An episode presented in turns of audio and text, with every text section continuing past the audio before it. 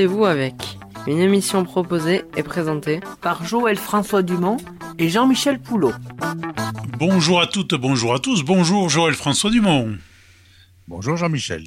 Bon, alors aujourd'hui, nous avons la chance de vous avoir en direct encore une fois et ça nous fait grand plaisir parce qu'habituellement vous êtes un peu plus loin. Mais aujourd'hui, nous ouvrons un second volet d'un type d'émission qui finalement n'est pas si souvent que cela abordé dans les médias, cher ami. Le renseignement. Bon, alors qu'allons-nous apprendre du renseignement qui habituellement a pour coutume de ne rien dire au grand public? Écoutez, j'ai eu la chance d'assister au congrès de l'ASSDN, l'amicale des anciens des services spéciaux de la défense nationale. Alors, mon sentiment, on contacte des gens qui privilégient l'ombre à la lumière pour des raisons évidentes, euh, sont nombreux. J'en ai deux essentiels. Le premier, c'est que j'ai rencontré à ce congrès de mon rencontre près d'Agen des gens aussi exceptionnels que humbles. Des personnels civils et militaires, cela va du père tranquille, à qui on donnerait le bon Dieu sans confession, aux femmes qui jouent désormais un rôle beaucoup plus important que par le passé. On n'y trouve aucun OSS 117 ni James Bond, même si de nombreux militaires présents, des anciens action, n'ont vraiment rien à envier aux Navy Seals américains ou aux Spetsnaz russes. Alors, une des choses qui m'a frappé, Jean-Michel, c'est que je n'ai entendu aucun des participants raconter ses souvenirs, comme le font les anciens combattants. Dans ce milieu, la discrétion est une deuxième nature. Enfin, la plupart de ceux qui ont accompli des actes exceptionnels ont l'impression souvent de n'avoir rien fait d'extraordinaire, mais tout simplement d'avoir accompli leur devoir. La devise de tous, et comme aimait le rappeler Charles Pasqua, Keep your secrets secret. Je propose donc d'écouter le sentiment d'un autre confrère, invité à ce congrès, Jean Guinel du Point, qui est l'un des cinq ou six journalistes français à s'être spécialisé ces 20 dernières années dans l'étude du renseignement. Ben, moi, je suis très intéressé par la présence euh, à ce congrès des membres de l'association qui ont pu venir, parce que c'est souvent des gens qui sont un peu âgés, c'est pas leur faire injure, mais qui ont une expérience assez longue. C'est-à-dire, on a des gens qui étaient actifs dans les années 1970, euh, voire avant, euh, et qui ont vu des événements, des pratiques, des des méthodes, des peuvent comparer l'histoire contemporaine avec ce qui s'est passé autrefois. Donc ça m'intéresse énormément de d'avoir cette euh, ce qu'on appelle du background dans notre métier, c'est-à-dire d'avoir des, de recaler des choses, des témoins, des enfants, enfin voilà, je trouve ça très intéressant et j'ai de, très nombreuses discussions avec des tas de gens qui m'apprennent beaucoup et qui euh, seront un jour euh, ou l'autre utilisés dans un article ou dans un livre pour apporter de la profondeur et du recul des livres, vous en avez écrit sur l'enseignement, notamment sur la DGSE, mais aussi produit des films. Vous avez produit une série d'émissions sur l'histoire du renseignement français. Donc, est-ce qu'il est facile de parler de ce monde qui se cache, pour des raisons évidentes? Est-ce qu'il est possible de dire quand même des choses? Alors, je ne peux répondre que, que d'où je parle. C'est-à-dire, moi, je suis journaliste. Je suis un observateur. Je suis un, relatif connaisseur des sujets de renseignement, mais comme un journaliste. Je ne suis pas un insider, comme on dit. Je ne suis pas un acteur du renseignement. Je n'ai jamais collaboré avec les services, ni de sécurité intérieure, ni de sécurité extérieure. En revanche, je prétends les connaître un peu, je prétends connaître des gens qui y sont passés ou qui y sont encore, et je prétends avoir un, un regard sur, cette, sur cet univers mal connu.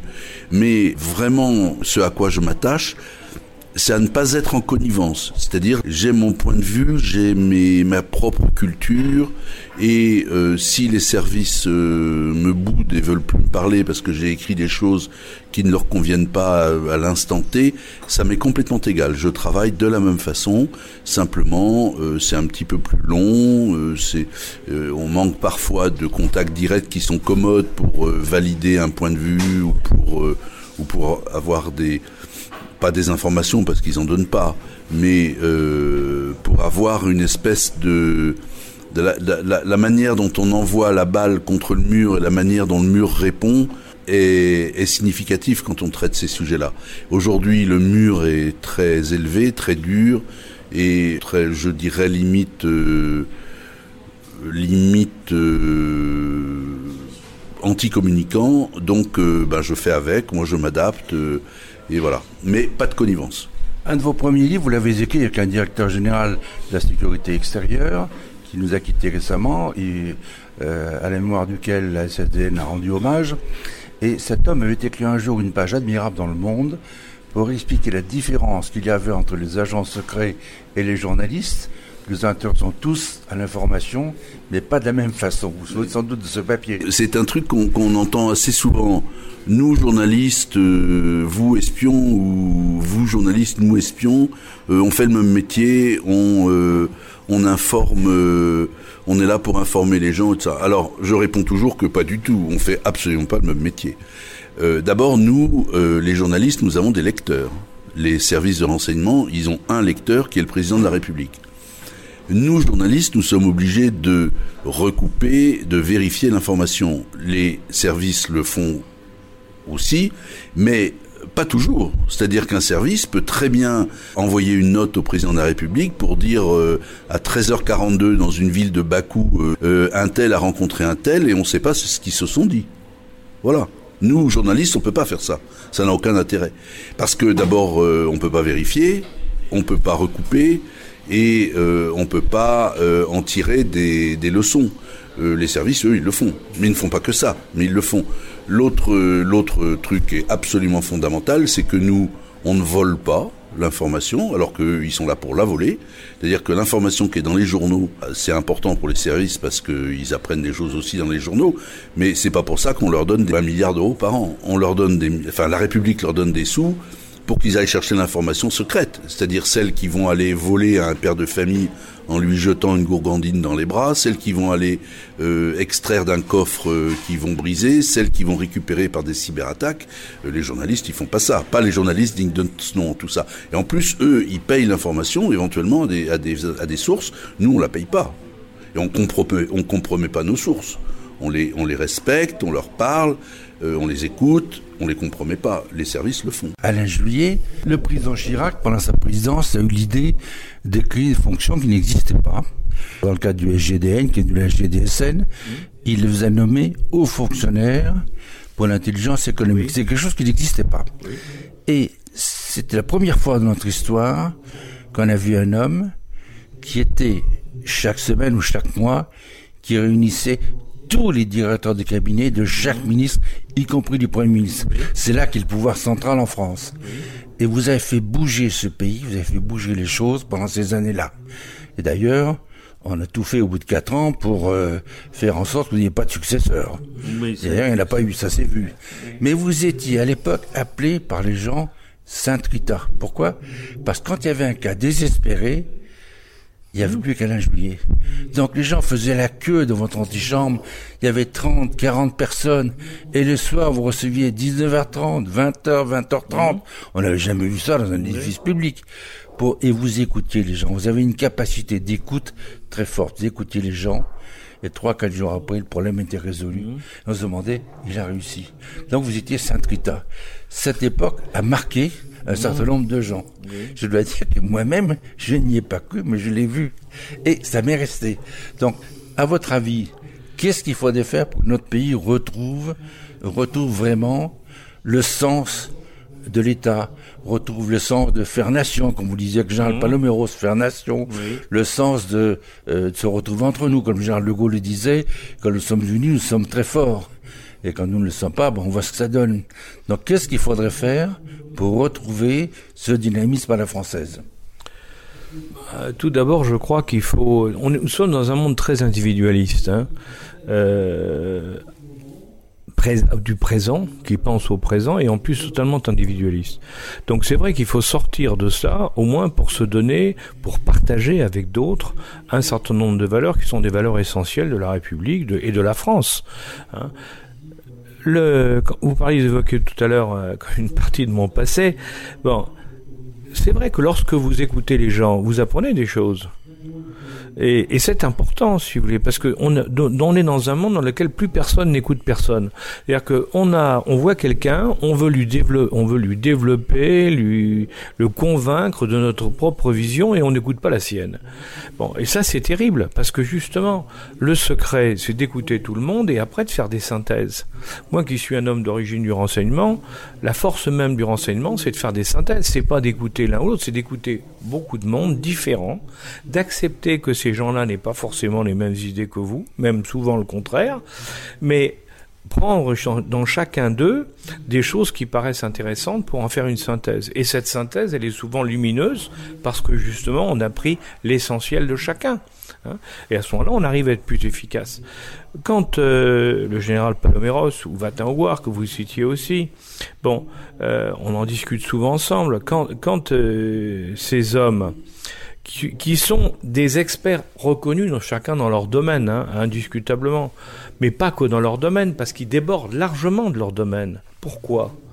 Pourquoi? Parce que justement, ils ont une capacité d'analyse et de bon sens qui fait que lorsqu'ils écoutent un problème, et ils vous écoutent avec beaucoup d'humilité, l'un comme l'autre, et ça c'est intéressant, hein, euh, ils vous écoutent et ils en sortent, eux, ils en sortent un certain nombre de points sur lesquels ils disent, tiens, là on pourrait faire quelque chose. Seulement, ça veut dire quoi aussi? Ça veut dire qu'il faut que vous connaissiez de quoi vous, de quoi vous occupez. Il faut être un professionnel dans son domaine. Si vous là, pour pouvoir être efficace, il faut bien connaître son propre outil. Il faut être un professionnel qui est qualifié, je dirais. Au lieu de vouloir vendre à tout le monde sa salade, il faut être capable d'écouter les autres et ensuite d'intégrer ce que vous, ce qu'ils vous ont dit dans votre problématique pour voir s'il y a des solutions je me suis aperçu, vous l'évoquiez tout à l'heure, je me suis aperçu, je savais pas qu'on m'appelait Saint-Rita, mais s'est, je me suis aperçu qu'en écoutant des chefs d'entreprise, des, des, ingénieurs, des inventeurs, ou, de, ou, des, gens qui avaient des problèmes, euh, qu'il suffisait souvent de les écouter, de voir quels étaient les points essentiels, et ensuite, en croisant ça avec ses propres connaissances, on dit, ben tiens, il y a probablement un levier pour répondre là, là ou là. Et souvent, c'est ça qui est terrible, c'est que dans la plupart des cas, c'est pas trois heures d'entretien qui font changer les choses. C'est un coup de téléphone avec deux ou trois mots. Si vous voulez, c'est une. Mais par contre, très précis, où on dit attendez, vous n'allez pas laisser faire ça, parce que vous avez bien compris les conséquences. Par exemple, cette société risque d'être achetée par une société étrangère. Euh, est-ce que vous avez bien compris ce qui se passera derrière? Hein, au niveau de l'emploi, au niveau de la ville dans laquelle euh, on travaille, euh, au niveau des secrets ou de, qui vont être transférés ailleurs et qu'on ne récupérera plus.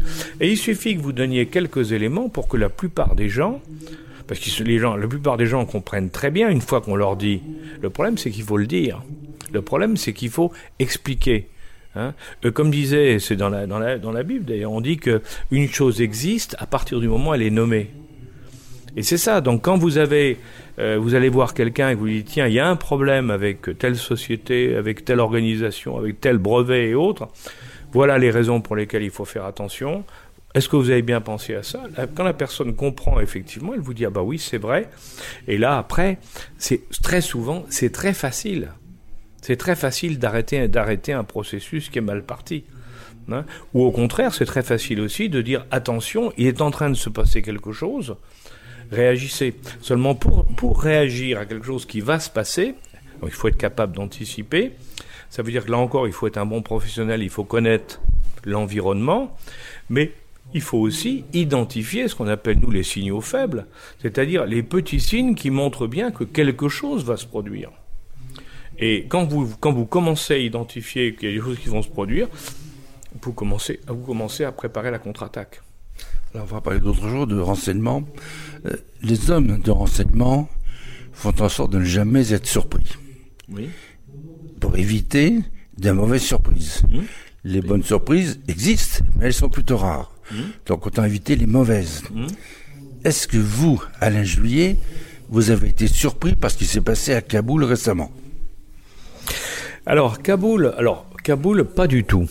Alors pas du tout parce que ça fait, des années que nous savons que les, les, forces alliées en Afghanistan n'ont pas réussi le contrat qui avait été annoncé comme leur objectif, parce qu'il ne faut pas non plus.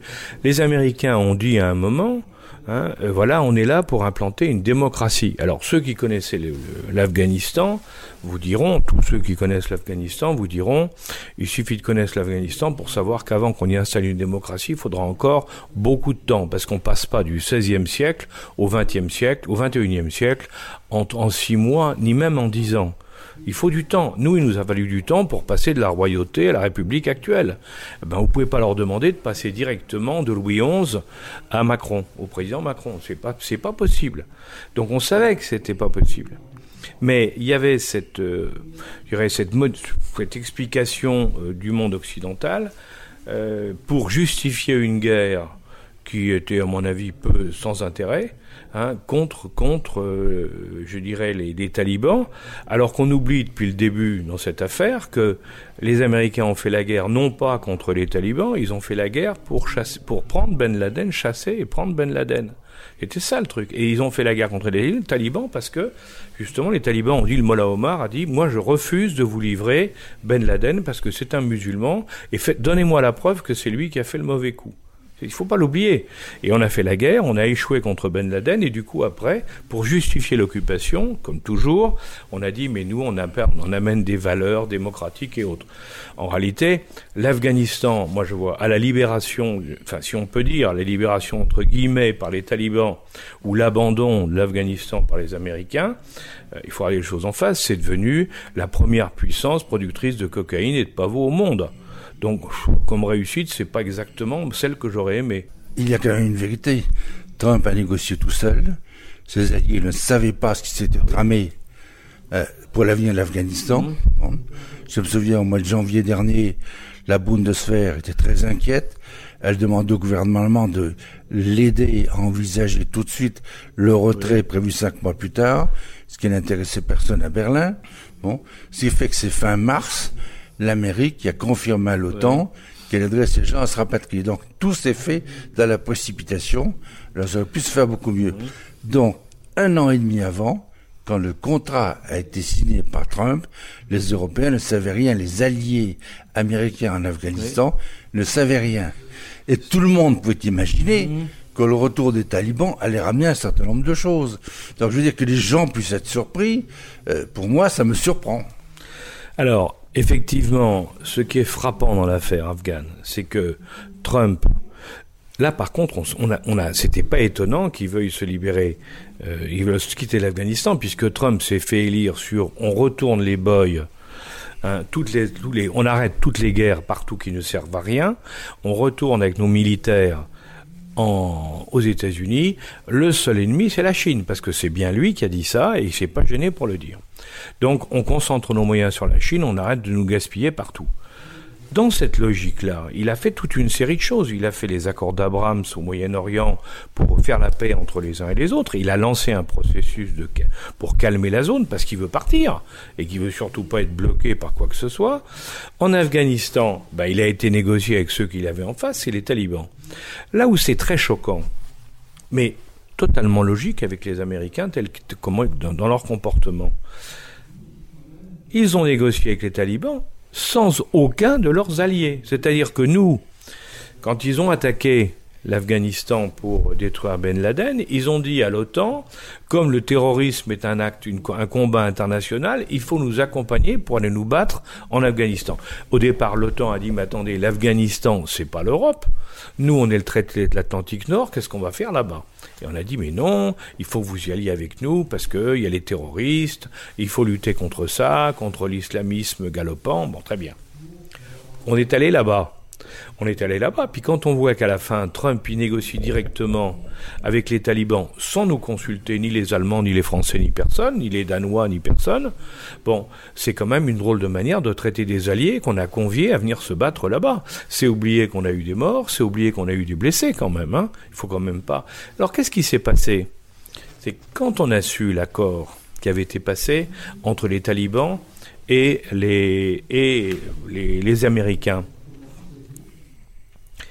les Américains ne nous ont pas donné les modalités du retrait. C'est-à-dire qu'on ne nous a pas dit comment ça allait se passer avec les, avec les talibans. Et ça va très loin. Parce que Biden, en plus, a fait indiscutablement une erreur stratégique, c'est que alors qu'il était prévu, semble-t-il, que le départ des Américains se ferait progressivement, et donc que les talibans les remplaceraient progressivement, hein, Biden a annoncé qu'il lui voulait faire mieux que son prédécesseur en disant écoutez moi, lui voulait rapatrier les boys, mais moi je vais le faire encore plus vite que lui, donc nous quittons tous, il a donné une date. À partir du moment où vous dites moi, à telle date, je ne serai plus dans le pays, qu'est-ce qui se passe? Les talibans qui étaient à l'autre bout du pays, ils ont dit mais attends, si on n'est pas dans la capitale à Kaboul le jour où les Américains s'en vont, ben, c'est d'autres que nous qui vont prendre le pouvoir. Et on va devoir se battre pour récupérer le pouvoir alors qu'on s'est mis d'accord avec les Américains. Donc résultat, eh bien on les a vus, une il y a une véritable déferlante. Hein. En quelques jours, ils ont conquis toutes les villes de moyenne importance et ils sont arrivés sur Kaboul avec l'aide des Pakistanais, en libérant les types qui étaient dans les prisons. Enfin, il y a eu tout ce qu'il fallait. Bon, ils sont arrivés à Kaboul au moment où les Américains partaient. Le, drame de l'affaire. Et les Américains, alors, contrairement à tout ce qu'on a raconté dans les médias, ils s'en sont très bien sortis. Parce que ce qu'on n'a pas regardé, personne n'en parle, mais je comprends pas pourquoi personne n'en parle. Ils ont réussi, depuis Kaboul, à faire le plus gros pont aérien de l'histoire 350 000 personnes ont été sorties de Kaboul en quelques jours à raison de 600 dans les avions militaires, 600 personnes par avion. C'est quelque chose d'incroyable. On ne se pose pas la question de savoir comment ils ont fait. Mais ils l'ont fait parce que eux contrôlaient l'aéroport et les vols d'avion, mais à l'extérieur, c'était les talibans qui contrôlaient les entrées. Et les talibans, ils ont laissé passer les gens à partir du moment où c'était pour laisser les Américains partir. Donc si vous voulez, il y a eu une espèce d'accord entre tout le monde. Les grandes victimes, c'est nous. C'est les Européens, c'est les Danois, d'ailleurs ils ont viré la ministre de la Défense en, Danemark pour ça, les Allemands, furieux, les Français, tous les autres. Nous, on s'est retrouvés piégés dans cette affaire-là, et on est, moi je continue, on a été traité, extrêmement maltraités par les Américains. On peut habiller ça comme on veut, mais, ou alors si, on a été maltraités, on n'a pas été traité du tout parce que pour eux, on n'existe pas sérieusement. Enfin, c'est comme ça qu'on peut l'interpréter. Donc c'est très grave. Oui, dans des relations entre alliés, c'est insupportable.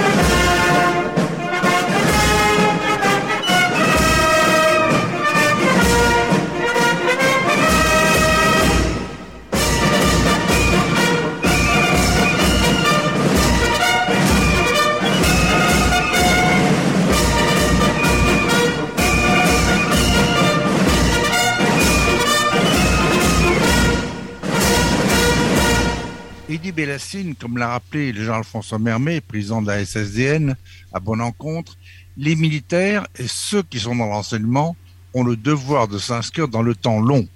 Cela ne les empêche pas, bien sûr, de suivre au jour le jour ce qui se passe dans le monde, mais les crises, eux, ils les suivent dans la durée, jour après jour, jusqu'au moment où les signaux faibles vont montrer qu'on a peut-être dépassé un point de non-retour.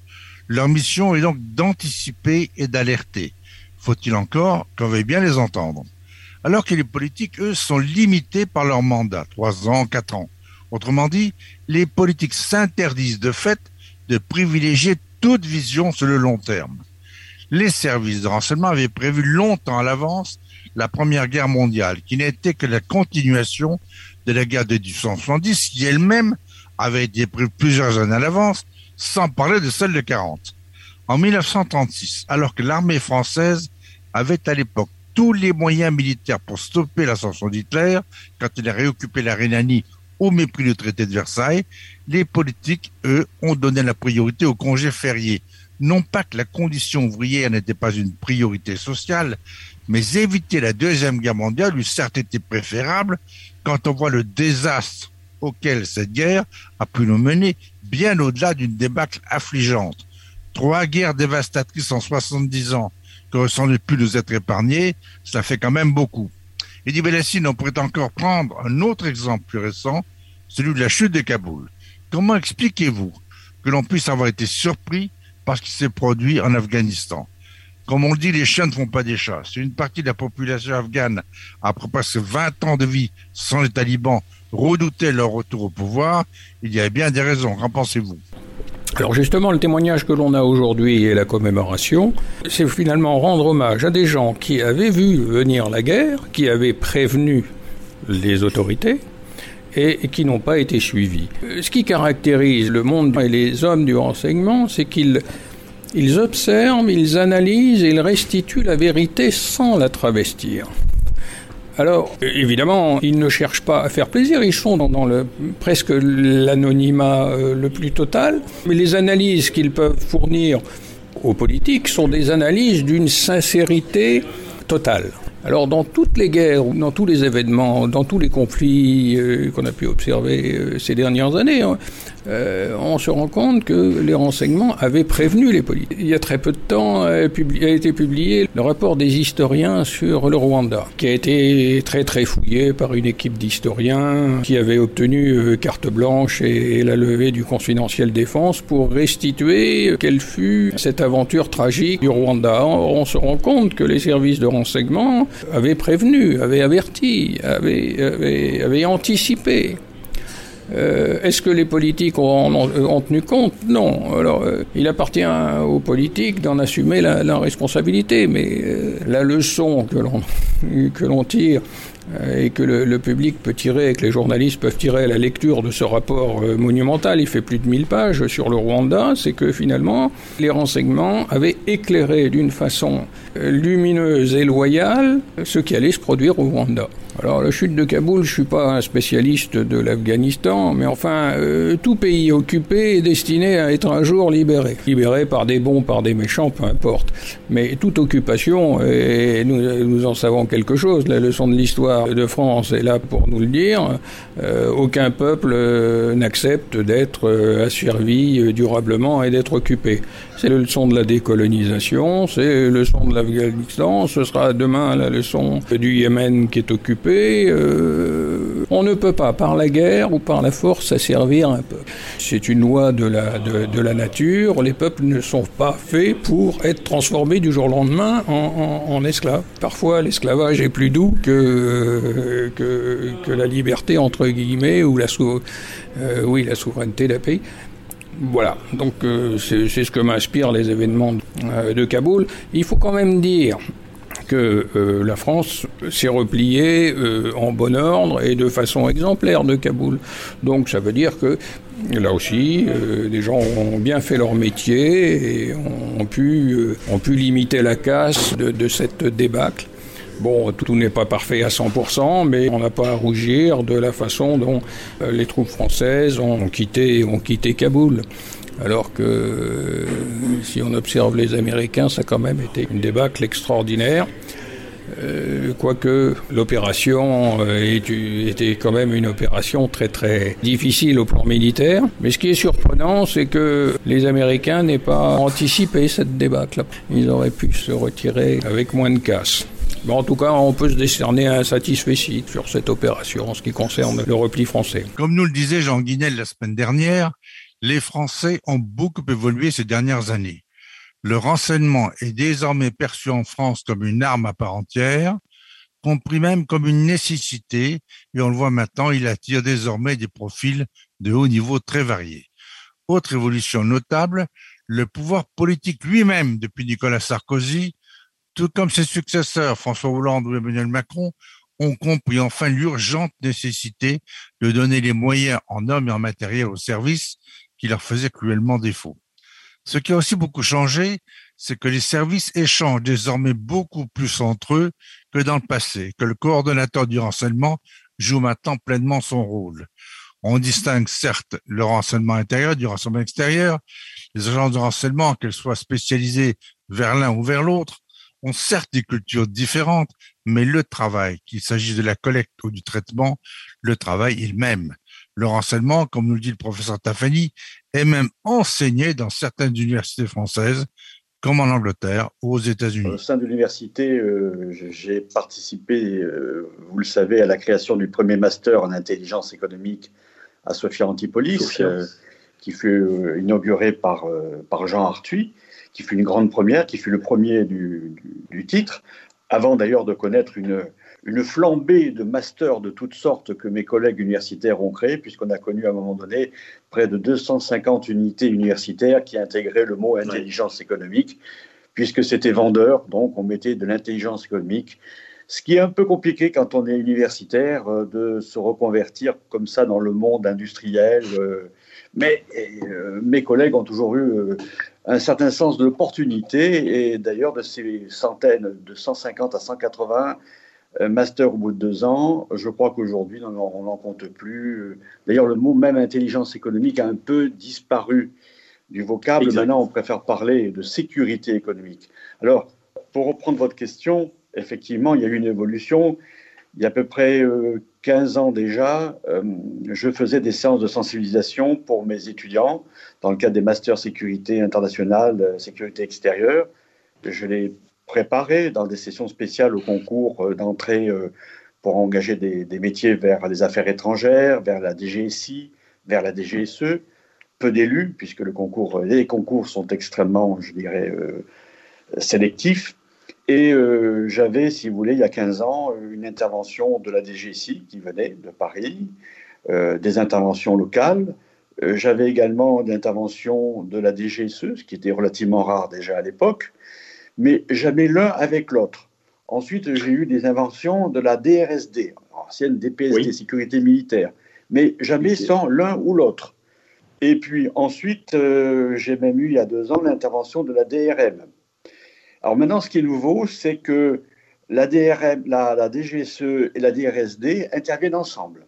Alors ça, c'est une révolution. Bien sûr. Et ce qui est fabuleux, c'est que dans la salle où se trouve l'intervention de la DGSE des, RSD, eh bien, il y a les représentants de la DGSI qui sont là, qui posent des questions aux autres. Donc, si vous voulez, il y a quand même une avancée culturelle formidable. Et donc, de ce côté-là, il n'y a pas à se plaindre. Les gens commencent à se parler. Oh, certes, je pense, je ne vois ça que comme universitaire, de loin. Mais il me semble quand même que chacun conserve un petit peu et ce qui est normal, ces petits secrets, parce que le jour où tout le monde mettrait tout sur la même table au même niveau, eh bien là, je pense que nous serions un peu dans des situations délicates. Donc, nous avons réussi à rassembler les gens, les étudiants sont sensibilisés jusqu'à un certain point. Et là, je voudrais vous dire quelque chose qui me frappe par rapport à des étudiants. J'ai des étudiants qui préparent le métier des armes. Euh, master en sécurité internationale, défense, sécurité extérieure. Donc ils sont destinés, ou tout au moins quand ils rentrent, ils ont envie de, de passer le concours de Saint-Cyr, de passer le concours de la DGSE. Ils ont une appétence, une envie formidable. Euh, mais quand je leur pose la question chaque année, comme un petit test, pensez-vous que l'on puisse revoir euh, à Nice, par exemple, en France, euh, des paysages désolés, des zones de conflit, le retour de la guerre Vous savez ce qu'ils me disent tous à 100% Je dis bien ça. Non, non, non. C'est fini, ça. La guerre, elle est loin, elle est loin, elle est très loin. Elle ne peut pas venir chez nous, c'est fini. Plus jamais ça, pas en tout cas sur le territoire intérieur. Eh bien, je vais vous dire, pour des gens qui sont sensibilisés, qui veulent passer ces concours, dire ça, je considère que c'est quand même très, très grave. Voilà. C'est inquiétant. Alors, je pense qu'après, ceux qui réussissent à intégrer les grandes agences de sécurité vont changer d'opinion. Mais parfois, j'en suis pas trop convaincu, parce que je pense que la société du multimédia, de la communication en outrance, euh, allez, je qualifierais ça de, bisounours, euh, fait que quelque part, euh, ils, vont amener dans leur travail d'analyste des, des, comportements, des analyses, des processus qui sont, qui sont quand même très loin parfois des dures réalités. Oui. Je pense qu'ils ne sont pas tout à fait habitués, nos sociétés ne les ont pas habitués, hélas. Vous avez raison, et aujourd'hui le virus nous ramène à beaucoup plus d'humilité. Grande humilité, puisque siècle moderne, progrès scientifique, on l'a sous-estimé, on a mal évalué au niveau international euh, cette crise sans précédent où un petit grain de sable vient bloquer une économie mondiale et confiner des gens comme au Moyen Âge, puisqu'on n'a rien inventé depuis, depuis la grande peste. Il faut trouver un vaccin, des tests, des masques. Et... La menace, c'est un petit peu comme ça. Et s'il faut mutualiser ce que vous avez dit dans certains domaines, lutte antiterroriste, euh, protection du patrimoine économique et scientifique, là aussi, euh, la recherche d'un vaccin y entre parfaitement, la recherche des ripostes aussi. La lutte contre le contre-espionnage appelle davantage, je dirais, de cloisonnement. Et c'est ainsi puisqu'on ne sait pas qui l'ennemi a approché et, euh, je dirais, a retourné. Aujourd'hui, donc, la mutualisation reste de mise. Pourquoi? Parce que tout ceci a un coût. Est-ce qu'on va acheter un train électrique à tous les enfants à Noël ou on en achète un beau et on se le prête? C'est un petit peu ça l'idée. Deuxièmement, on combat tous les mêmes ennemis. Donc à un moment, il faut apprendre à savoir travailler sous différentes approches complémentaires et culturelles, bien sûr. Mais à partir de là, on aura un résultat qui sera amplifié. Donc, mutualisation, échange de personnel, ce que l'on a engendré avec Erard Corben-Mangou, le patron de la DGSE, à des très hauts niveaux, pour essayer de faire naître un nouvel état d'esprit, car la menace, non seulement, allait s'ancrer pour plusieurs dizaines d'années, là, on travaille pour nos petits-enfants. C'est la sécurité de ce pays qui se jouera là-dessus. Et si on n'arrive pas à euh, résorber certains problèmes euh, qui traînent, je dirais, au niveau solution, bon, on va avoir droit, je dirais, à des lendemains euh, qui déchantent. Mais dans tout ça, c'est quoi? Vous le voyez, les problèmes d'aménagement du territoire, les fermetures d'hôpitaux, tout est question de commerce et de finances. Or, le renseignement, c'est comme l'assurance. On est très content de l'avoir lorsqu'on frappe mais on peut rouler sans assurance si on ne se fait pas attraper. Or, le renseignement, c'est quelque chose qui ne se voit pas. Ça veut dire qu'on va investir dix ans avant. Par exemple, euh, pour la cellule de Lille, en 95, ce sont des éléments qui ont eu, euh, je dirais, qui ont pris naissance 4-5 ans auparavant et sur lesquels le service a travaillé et sur lesquels ensuite on a pu avoir une maturité au moment où on devait l'avoir. Sinon, on fait de la bibliothèque. Mais quand on a besoin du renseignement, qu'il soit analytique, opérationnel, on sait où aller le chercher, on le rafraîchit par des sources humaines, des sources techniques, des surveillances opérationnelles, des filatures, et ensuite on peut dire, oulala, là là, là c'est grave. Quand vous savez que on a quand même de nombreux Tchétchènes en France et que Nice était une place forte très intéressante. Lorsqu'on s'est mis à les surveiller, on voyait qu'ils étaient du niveau opérationnel du 13e RDP et qu'ils venaient combattre dans l'émirat du Caucase, comme vous le savez, et qu'ils venaient se remettre au vert sur la région niçoise, ce qui est pas mal. Donc ça veut dire que la menace est là, elle persiste, elle est de qualité et elle va durer encore plus. D'où ce travail en amont, des échanges en termes de coopération internationale, parce que seul on n'est pas, aussi bon, mais déjà entendons-nous au niveau intérieur. Pourquoi la DGSE irait demander quelque chose à la CIA et nous en ferait pas profiter sur ce type de matière, par exemple?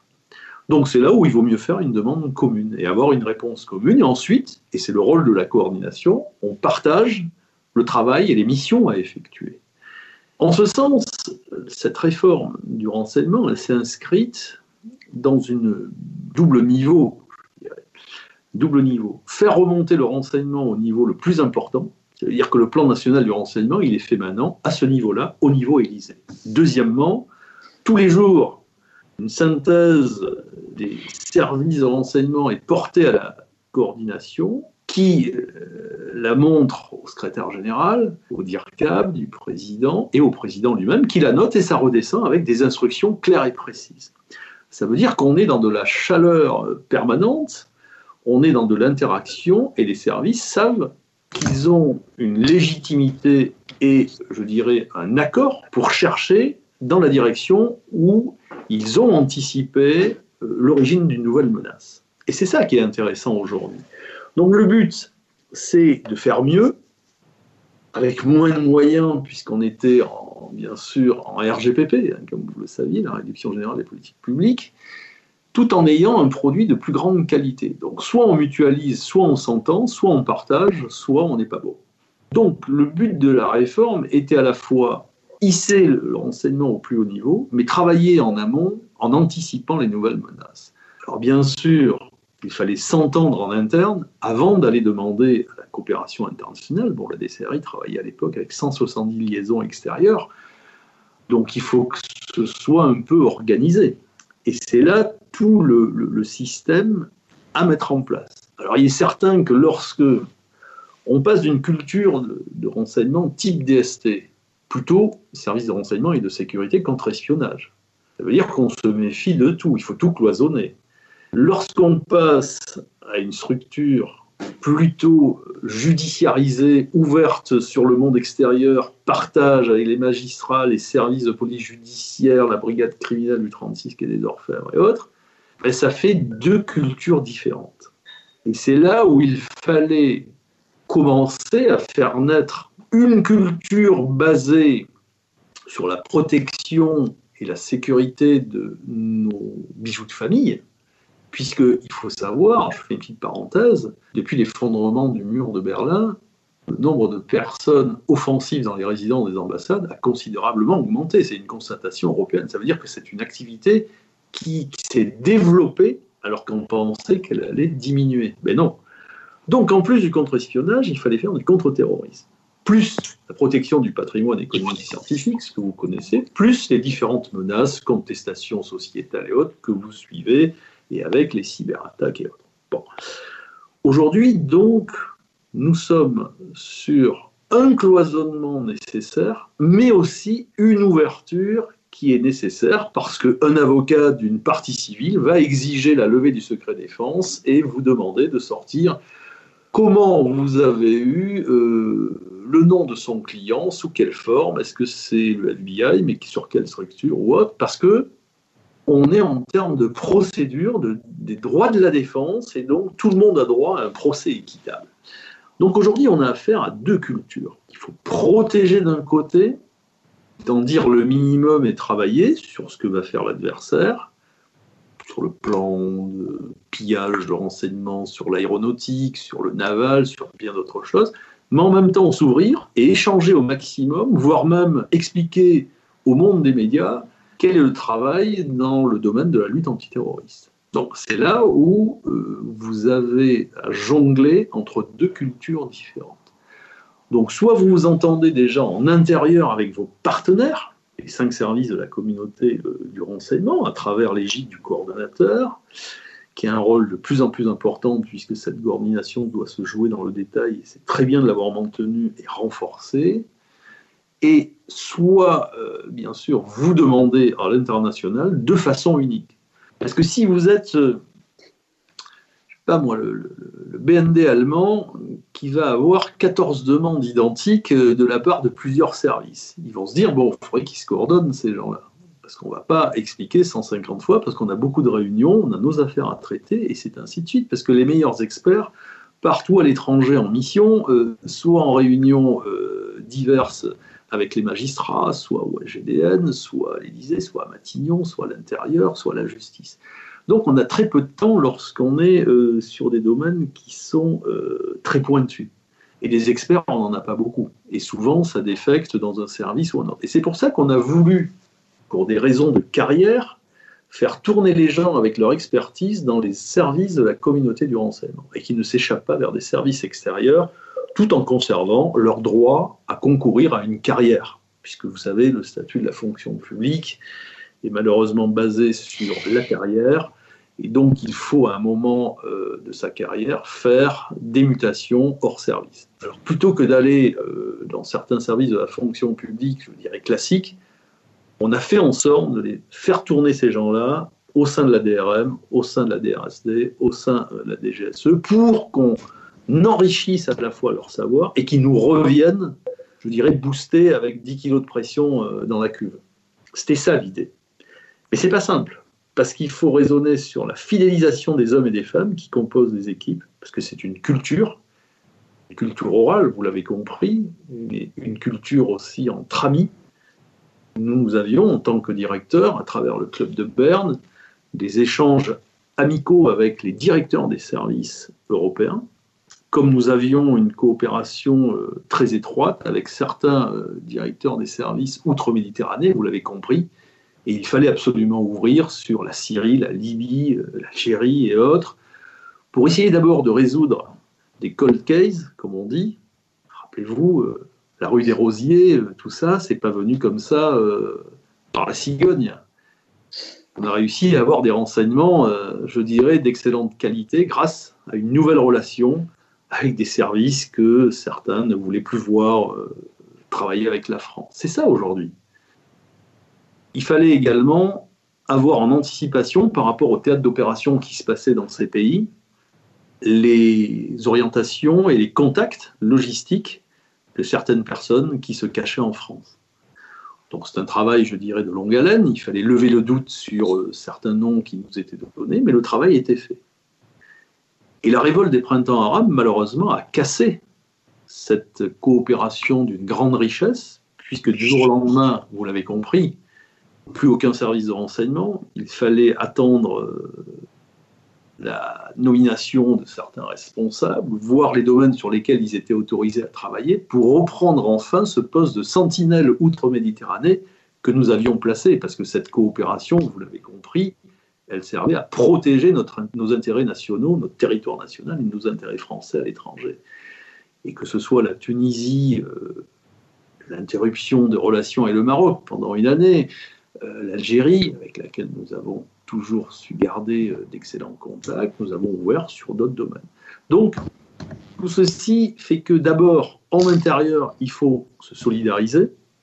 Il faut avoir un partenariat étroit ensuite avec la DGSE, un service assez performant à l'extérieur, mais ensuite jouer une carte méthodologique intelligente et sérieuse, voire personnelle, avec certains services étrangers. Euh, je vais vous citer un exemple. Euh, vous vous souvenez du malheureux attentat à Marrakech où des Français perdent la vie. Euh, célèbre café. Bien sûr, nous sommes co-saisis, puisque le service à la fois renseignement et judiciaire, et nous devons effectuer un transport sur les lieux. manifestement, d'abord, le, royaume du Maroc pour les responsables, c'était une grande surprise, puisque le pays était assez bien tenu, donc il y avait une faille. On est au moment où des départs, euh, je dirais, vers la Syrie et autres pays, Irak. Et donc, manifestement, euh, un ressortissant qui n'avait pas pu euh, rendre là-bas est revenu commettre un attentat, bien sûr, contre les intérêts touristiques à Marrakech. J'étais pressé, bien sûr, de toutes parts pour essayer d'avoir le maximum d'éléments précis, qui, quand, comment, pourquoi, et bien sûr travailler à l'enquête dès le départ. Euh, lorsque je prépare une mission de transport sur les lieux en coopération internationale, et là on me fait savoir que euh, le directeur général de la police nationale considère qu'il est assez grand et qu'il euh, n'a pas besoin des moyens français. Donc là, ça commence à être délicat. Et celui qui me débloque la situation n'est autre que mon homologue, le grand patron de la JAD, Mansouri, qui me dit mais il n'y a aucun problème et c'est moi qui viendrai attendre tes fonctionnaires à la coupée de l'avion. C'est ça aujourd'hui la façon dont on peut régler les problèmes à travers une longue relation personnelle, une fidélisation euh, et une normalisation euh, des euh, contacts que l'on peut entretenir, des aides diverses qu'on peut leur apporter. Mais lorsque on est en pleine crise, c'est là où on voit où sont les vrais amis. Donc tout ceci pour dire que le renseignement, ça ne se fait pas en trois jours. C'est un long investissement personnel, un long investissement de fidélisation avec des gens qu'il faut aussi fidéliser, parce que bon, le directeur il est là, mais il travaille surtout avec des équipes. Et ces équipes sont amenées à travailler sur du long terme. Et c'est ce que je voulais dire. Si on peut faire tourner les fonctionnaires, les experts au sein des cinq services de la communauté française de renseignement, là, on aura bien gagné parce que les gens se connaissent, les gens échangent sur les mêmes matières et ils ont des contacts qui se multiplient. Ensuite, le rôle des directeurs, c'est bien sûr d'entretenir la flamme, avec une relation particulière, bien sûr, des rencontres euh, assez fréquentes, des échanges de moyens, de données, d'analyse, de matériel, et ensuite avoir la confiance, bien sûr, euh, des euh, ministres, présidents et autres. Donc voilà, aujourd'hui, c'est un travail qui, est beaucoup plus difficile qu'auparavant, parce que la menace a bien évolué, on n'est plus sur de la guerre froide, où on avait l'action des services qui frappait sur un territoire étranger, mais des intérêts français pour nous faire comprendre d'où ça venait. Aujourd'hui, c'est une menace hybride, euh, inspirée, qui est déjà sur notre territoire national. Euh, c'est Monsieur Tout le Monde. C'est c'est quelque chose de plus difficile à détecter et donc on a toujours besoin de l'aide d'un service extérieur. Seul, on n'est plus grand-chose. Donc la coopération prend aujourd'hui toutes ses lettres de noblesse. Alors, je terminerai aussi en disant, nos amis sont là pour nous aider, mais ils sont là aussi pour nous piller, parce que le reste de l'activité continue, vous l'avez bien compris. Donc il y a des domaines sur lesquels on peut échanger tout à fait euh, de façon constructive, et d'autres sur lesquels, bon, il faut quand même faire attention, puisque on est dans de la souveraineté nationale économique, du patrimoine, et euh, M. Fratani pourra le dire euh, encore mieux que moi. Donc voilà aujourd'hui euh, le point, je dirais, d'arrivée de ces, grandes réformes qu'il fallait mener à terme. C'était une obligation.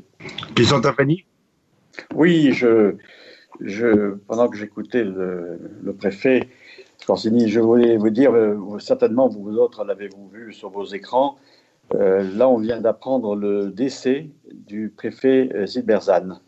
Ah qui vient de oh, décéder. Vous savez qu'il a été euh, nommé par François Mitterrand de 89 à, 93. Ça a été un grand préfet qui a su euh, donner une grosse impulsion à la DGSE, a contribué à la moderniser. Et euh, malheureusement, il était, je ne sais plus de quelle année, il était déjà assez âgé, il était de 1935. Voilà.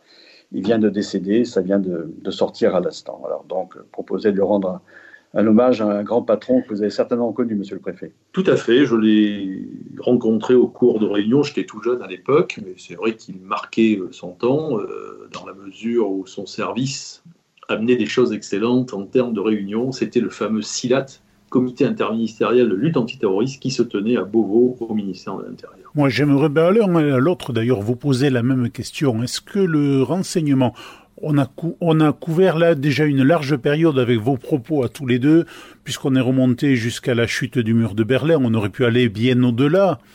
Mais on a, on a passé de grands épisodes, 2015 évidemment, les derniers gros attentats à Paris, 95 qui a été le gros choc certainement, parce que jusque-là on se croyait totalement à l'abri. Est-ce que, par exemple, au milieu des années 90, le renseignement français avait un avantage, une avance sur les autres services de renseignement en Europe et dans le monde? Est-ce qu'il a été plus en mesure de résoudre facilement l'énigme autour de ces attentats de 95 ou est-ce que finalement c'était une coordination mondiale qui existait déjà comme elle peut peut-être exister aujourd'hui ou pas et vous nous l'expliquerez aussi Non, je crois tout à fait humblement parce que c'est une constatation qui remontait à l'époque par rapport à ce que les services français avaient connu. Nous avions la DGSE d'un côté, qui travaillait bien sûr sur l'extérieur, La DST qui était avec Jean-François Clair et euh, l'ami Caprioli Louis, donc sur toute la partie euh, montante euh, terrorisme arabe, on va dire, Proche-Orient oriental, on est sur les phares, les Abdallah, tout ça et autres. La rue, la rue de Rennes, on avait eu bien avant Copernic et la rue des Rosiers. Et les RG travaillaient de façon très souple par rapport au cloisonnement de la DST qui découvrait le terrorisme à travers l'Azala, les Arméniens qui avaient frappé l'aéroport d'Orly, mais c'était un service qui était basé à l'après-guerre sur du contre-espionnage essentiellement. Le terrorisme était une petite cellule qui est devenue une division, ensuite une sous-direction. Donc, on a avancé en marchant. Les RG travaillaient autrement, de façon plus souple, avec un maillage territorial très fort, des remontées en immédiat, des flashs, euh, des messages et autres. Il y avait, euh, c'était plus rapide, peut-être un peu plus, pardonnez-moi le terme, parce qu'il est bordélique, mais euh, ça fonctionnait alors que la DST était très sécurisée parce que le contre-espionnage était très important et la matière dominante. Si vous voulez, là-dessus, on avait chacun un petit morceau. Mais les RG étaient pris. Alors, on ne veut pas remonter au bureau de liaison anti-OAS de la grande époque où tout le monde était réuni dans des cellules un peu spécialisées pour travailler sur les attentats et assassinats commis euh, sur le territoire national. Mais nous, nous avions une longueur d'avance en termes de savoir-faire, d'abord sur le thème de l'ultra-gauche européenne et ensuite sur les séparatismes. Alors, séparatisme, vous connaissez la problématique euh, basque, bretonne, corse. Le côté ETA militaire a été euh, pour nous une grosse part d'activité pour aider nos amis espagnols, qu'ils soient de la police espagnole, la Guardia civile ou le CNI, le service de renseignement extérieur. Et donc tout le monde a coopéré parce que les militants de TA recherchés, les États-races, étaient planqués entre guillemets en France et actionnaient des cellules qui partaient à travers des agents de liaison commettre des attentats et des assassinats très lourds en Espagne. La coopération interservices des deux côtés des Pyrénées est une réalité depuis longtemps. Signe des temps, l'ETA a déposé les armes. L'autre problème récurrent dans les services est que certains responsables politiques n'acceptent que les informations qui vont dans le sens souhaité. Déjà sous Nefertiti, ceux qui disaient des vérités risquaient au mieux la disgrâce. Cela a toujours fait partie de la grandeur et des servitudes du renseignement. En parlant de disgrâce, Jean-Michel, disons que le préfet Bernard Squarcini, ancien directeur général de la sécurité intérieure, est lui-même un symbole vivant d'une disgrâce que rien ne justifiait. Alors ce sera notre mot de la fin, mon cher Joël François. Nous refermons ce volet consacré au renseignement. Merci à vous de ces reportages que vous êtes allés faire sur le terrain. Merci d'être passé par notre studio et à la semaine prochaine. À la semaine prochaine.